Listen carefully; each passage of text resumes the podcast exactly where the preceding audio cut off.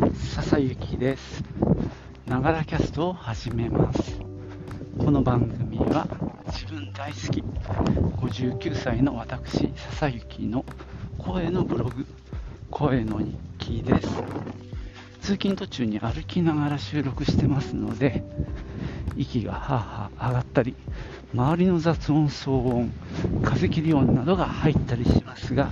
何卒ご容赦ください。ああちょっと風がありますね。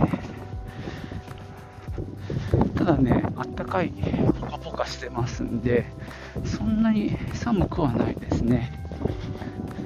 まあ、今すごい静岡は花粉が毎日毎日非常に多いっていうね予報になっているのでまあ僕も耳鼻科で処方してもらった薬を毎晩毎晩飲んでますがそろそろ底をつきそうなのでまた来週頭に耳鼻科に行かなきゃなーなんて思ってます。今すごいあれですね。暖かかったり寒かったりが激しいので着るものが難しいですね。もう昨日まではあのユニクロのハイブリッドダウンパーカーを着てたんですよね、まあ、ちょっともこもこした感じなんですけどただもうね電車の中とか暖房が入ってるともうめちゃくちゃ暑いんですよ。なので今日はちょっと意を決してえー、っと普通にあのジャンパー風ブロックテックパーカーっていうねあの樹脂の 樹脂のっていうかねえか、あの、河川の、あの、上着を羽織ってますが、寒さは感じなくて、はい、全然問題ないですね。いや、今、ゴミ捨て場に来ました。はい、今日はですね、えっ、ー、と、ちょっと、最近始めた新しい新シリーズ、えー、っと図書館から借りたのに読めずに返してしまう悲しい本シリーズなんですがそれの第2弾ですね。お送りしようと思います。今日お届けするのは、えー、武田ダニエルさんの「世界と私の A to Z」A to Z かな。講談社です。では行ってみましょう。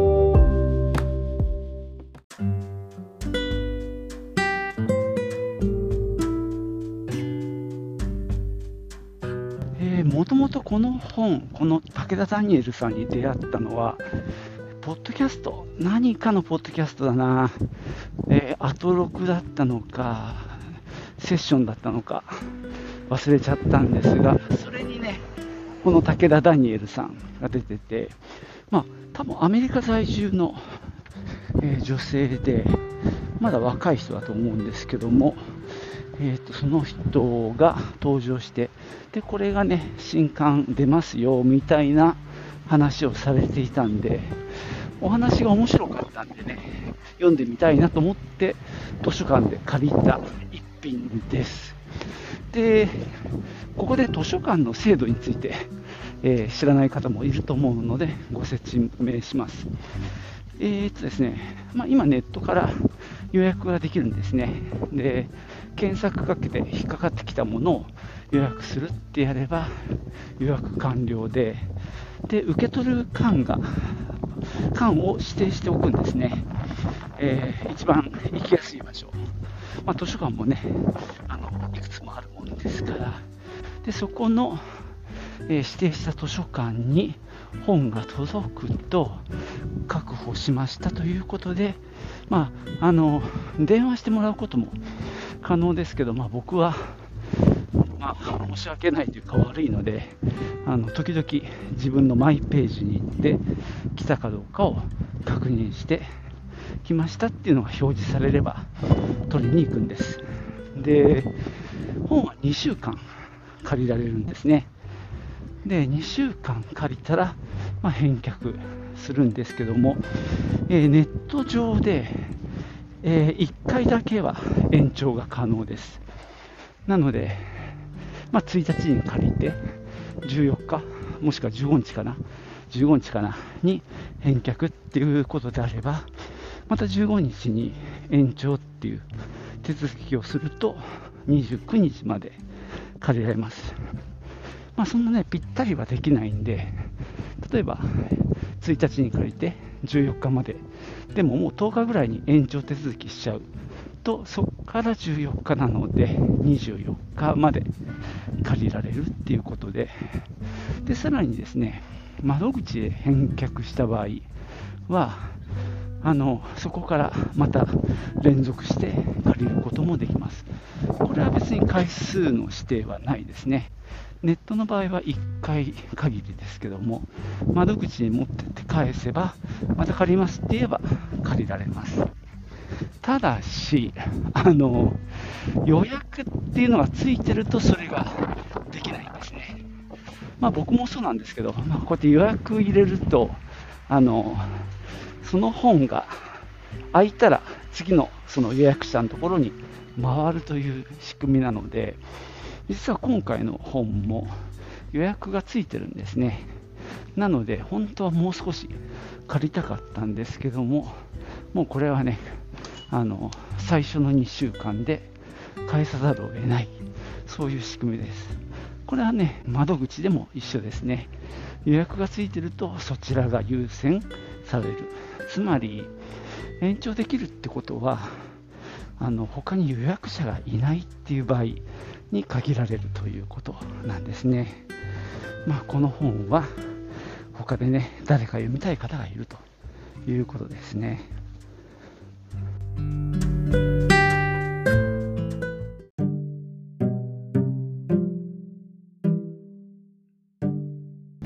えー、ちょっと目次を読んでいこうと思いますね。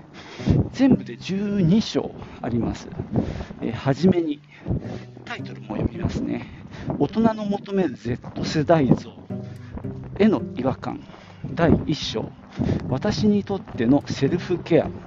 ポツセルフラブ。えー、サブタイトル弱さを受け入れる。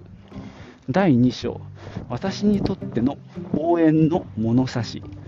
サブタイトル推しは敬意で決める。第3章私にとってのオリビア・ロドリゴ現象サブタイトルもう搾取はされない。第4章。私にとっての SNS と人種問題。サブタイトル。文化の盗用って。第5章。私にとってのアジアンプライド。サブタイトル。アジア系としてのアイデンティティ。第6章。私にとっての仕事の意味。サブタイトル。さよなら。アメリカンドリーム。第7章。私にとってのスピリチュアリティ。サブタイトル。新しい信仰の形。第8章。私にとってのライブ体験。サブタイトル。今を楽しめることの奇跡。第9章。私にとっての美学と SNS との関係あ違う。美学と SNS の関係。サブタイトル。インスタ映えより自分受け。第10章。私にとってのファッショントレンド。サブタイトル。買い物は投票。第11章。私にとっての恋愛カルチャー。サブタイトルは人生の本質を見つめて。第12章。私にとっての世代論サブタイトル。すべての世代が連帯し未来を向くには。以上で最後に終わりにっていうね、えー、最初読んだっけ？初めには大人の求める Z 世代像への違和感から始まって終わりまで、えー、中に12章というねあのタイトル読んでるだけでもかなり、あのー、興味深い内容だなって思います。もうサブタイトルがあの内容をすごく上手に言い当ててるなと思いますね。私にとってのっていうので12章経っていてで本のタイトルが「世界と私の A to Z」というこういう本の組み立てになっていますね。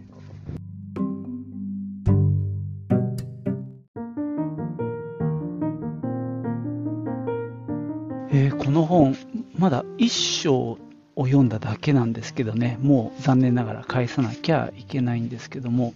1章を読むだけでもすごく価値がありますね、えー、第1章あのタイトルは「私にとってのセルフケアセルフラブ」えー、鍵括弧弱さ、鍵括弧閉じるを受け入れるというね、これが最初の章なんですけども、ものすごく、なんていうか、あ学びがありますね。非常に論理的で、しかもね、読みやすい文章なんですよね。すごくね、内容も示唆的、示唆に富んでいると思いますね。Z 世代はよく絶望の世代と呼ばれる。次々と襲いかかる環境問題や社会情勢の不安、SNS で絶え間なく流れ続ける不穏なニュース常につながっているのに直接人間と触れることができない孤独我々が大人になる頃には地球はどんな状況になっているのか考えただけで恐ろしいと感じ続けてきた。子供の頃から生々しい環境破壊やそれを止めるどころか無残にも加速させてしまう人間の愚かさを見てきた Z 世代は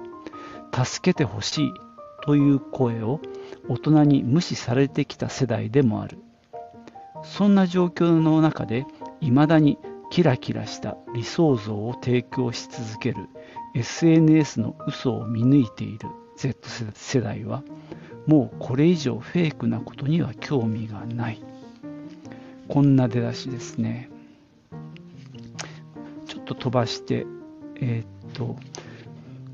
頑張っても頑張っても資本主義社会や人種差別が社会の構造として存在している以上はその問題を根本的に解決せずに豊かな暮らしを夢見るのは不毛であるということを Z 世代はよく理解していると思う。スキルアップして会社の中で出世して収入を上げることよりも自分の好きなことを好きな人と一緒にメンタルヘルスを大切にしながら楽しんでやれたらいい。そんな心意気さえ感じる。それだけだと楽観的に聞こえるかもしれないがいつどんな時に銃乱射事件が学校で起きてもおかしくなかったりいつ金融市場がまた大暴落するかもわからなかったりいつまたパンデミックが起きるかもわからないような世界しか知らない Z 世代にとっては今ここにある時間を最優先にして自分の体調やメンタルの維持に注力することは至極まっとうなことであり上の世代がそこから学べることはたくさんあるのではないだろうか。そうすることで初めて人種差別反対のプロテストに参加したり不平等を助長する社会的な構造について SNS でお互いを教育したり Z 世代的なアクティビズムに取り組むためのエネルギーを維持することができるのだうん実に学ぶところが多いですね。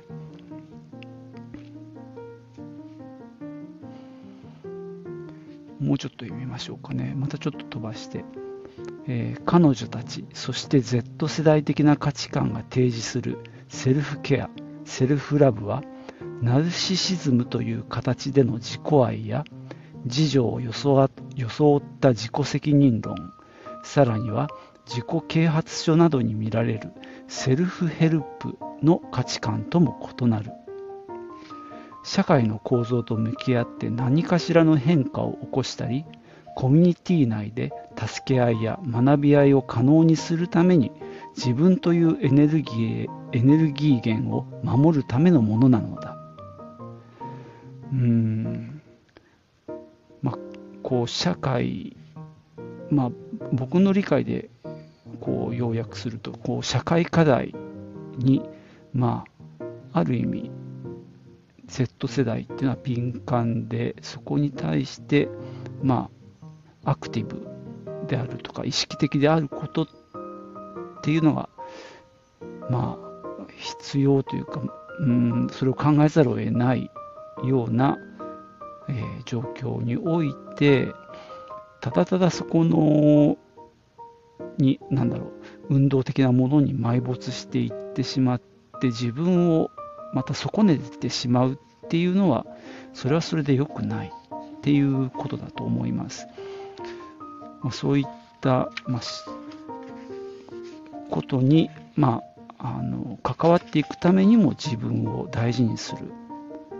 っていうことが必要なんだっていうことですね。いやすごいですね。もうちょっとたくさん読みすぎちゃいましたね。本当はもう一回借りてもっともっと読みたいんですけども、ちょっとね、えー、時間なくて読み切れなかったんですけどね、今日今から図書館に行って返すので、ちょっと朗読はここまでかな。もう一個だけ読みましょう。えー、戦い続けるために自分を愛するという、えー、込み出しですね。ここで大切なのはセルフケア、セルフラブとは自分のことだけをやるとか、小さな幸せを一生懸命大切にして社会問題には声を上げないという日本の保守的な考え方とは全く違うということだ社会のために戦い続けられるようにそしてより多くの人にケアを届けられるようにまずは自分を愛する。自分をリスペクトすることと常識とされている社会規範を疑うことは一見関係ないように見えて根本では深く結びついているのだ。いやほんとすごいですね。こういうことをストレートに言うっていうこのまあ僕はこの頭脳の明晰さだと思うあるいはこの視野の広さですよね本当いや本当にすごいもう本当に学ぶべき本だなと思いますね。え最後、えー、っと読みましょう。完璧でなければいけない。成功しなければならない。常に向上しなければならない。そんなプレッシャーのある社会の中では、自分らしくありのままでいようというフレーズなど、陳腐に聞こえてしまう。なぜなら自分を愛せずして自分らしくなどいられるはずがないからだ。私たちが本当の意味でコントロールできるものは、ここにある自分と今という時間だけ。向上心や理想像を大切にしながらも、流れる感情を抑え込まない。何かになるのではなく、今ここにいることを一番に感じるのだ。自分のことが嫌いな、そんな自分を愛する。人間だからこそ抱えるたくさんの矛盾を学びを通して一つずつ愛していきたいこうやって第一章は終わりますいやーほんとすごいですね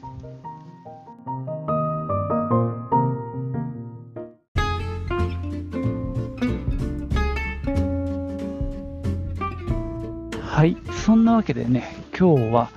まあ、図書館に今返してきたんですけども、えー、武田ダニエルさんの著書、えー、世界と私の A to Z という本を紹介してきました。まあ、先ほどね、ちょっと第1章を、あのー、飛び飛びで朗読したんですけども、本当最後の締めの文章も実に、まあ、僕にとってはこうしみる文章でしたね。あのー、ちょっと前にね、あのー、清田孝之さんの本の紹介をしたりしましたよね。あの良かれと思ってやったのにとか、さよなら俺たちとかね、まあ、男性から見たジェンダーの話なんですけども、まあ、あの中でも触れられていたことと、まあ、こうする部分があるなって思うのは、まあ、あの清田さんの本の中ではその doing っていうねそのすることしたことできること自分が獲得したあるいは持っている能力とかそういったものでこう評価するっていうことがまあ今も行われている、まあ、特に男性の社会でではなくそのビーイングその人のまあなんだろうそれ僕もうまくまだ言えないんだけどその人自身その人がその人であることそこにもっと価値を見ていこうとか、まあ、そういう文脈だったような気がするんですよね。そうでないと大変だよっていうか まあ生きぐる生き生きれるのがしんどいみたいな話になっていってしまうその自分が自分であるそういう自分なんだというところに何だろう価値を価値があるんだよっていう話だったように思うんですけど今の武田ダニエルさんのところにもやっぱそういう話が出てきましたよね。まあ、彼女、まあ、ダニエルさん女性だと思うんですけども、まあ、その、まあ、生きづらいとかっていう、まあえー、清田さんの本の中ではねその男性側から見た話が書かれていたんですけども、まあ、ダニエルさんの本の中では、まあ、その